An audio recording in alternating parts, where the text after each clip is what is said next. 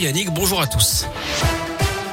Commence par vos conditions de circulation à Lyon avec ce ralentissement sur le périphérique. Laurent Bonnevet à la hauteur de la porte de Paris dans les deux sens à cause d'un accident. Soyez patient. À la une, avant de parler de l'Ukraine, les obsèques de Jean-Pierre Pernaud auront lieu mercredi à Paris. On l'apprend ce matin.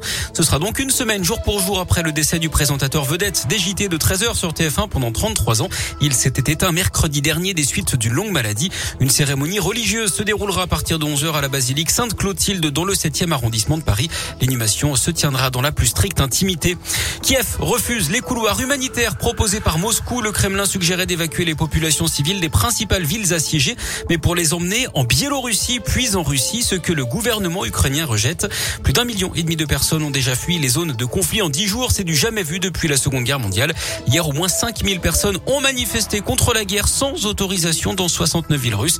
Au moins 3500 personnes ont été interpellées.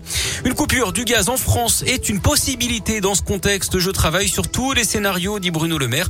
Le ministre de l'économie évoque également la piste d'une hausse des prix du gaz encore plus fortement qu'aujourd'hui. Fin de citation.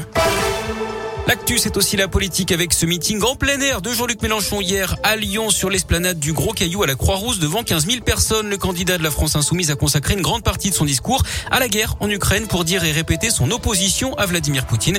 Puis il a longuement évoqué la lettre d'Emmanuel Macron dans laquelle le chef de l'État avait annoncé qu'il était candidat à sa réélection jeudi dernier. Il y a au moins un point positif dans cette lettre que j'ai lue, c'est qu'elle ne tient qu'en quatre pages. Le deuxième point positif, c'est qu'on ne se fait pas engueuler. Nous, les bons les feignants, les extrêmes, ceux qui ne sont rien et qui, euh, même en traversant la rue, trouvent pas de boulot. Et ils n'annoncent pas qu'il a l'intention d'emmerder tous ceux qui ne sont pas dans la vie, parce que dans une élection, ça ferait beaucoup de monde. Concernant la présidentielle, je vous rappelle que la liste officielle des candidats sera publiée aujourd'hui à midi et annoncée par Laurent Fabius, le président du Conseil constitutionnel. Jean Castex et trois de ses ministres à Neuville-sur-Saône cet après-midi sur le site de Sanofi. Le Premier ministre va présenter la stratégie maladie émergente et infectieuse dans le cadre de France 2030. Il évoquera aussi un investissement majeur de Sanofi sur la technologie ARN. Il posera également la première pierre d'une usine du laboratoire qui doit permettre de produire plusieurs vaccins simultanément dans une même unité de production. Une fraude massive au péage d'autoroute. Le conducteur d'un camion devra répondre de ses actes en juillet prochain au tribunal de Bourgoin-Jallieu. Ce Roumain de 31 ans qui habite la Tour du Pin utilisait la technique du petit train pour passer gratis au péage du Nord-Isère mais aussi dans l'Ain. C'est-à-dire qu'il se collait au véhicule devant lui pour passer en même temps quand la barrière se levait. 186 infractions totales pour un préjudice total estimé à 20 000 euros. Il a été remis en liberté après son interpellation dans l'attente donc de son jugement.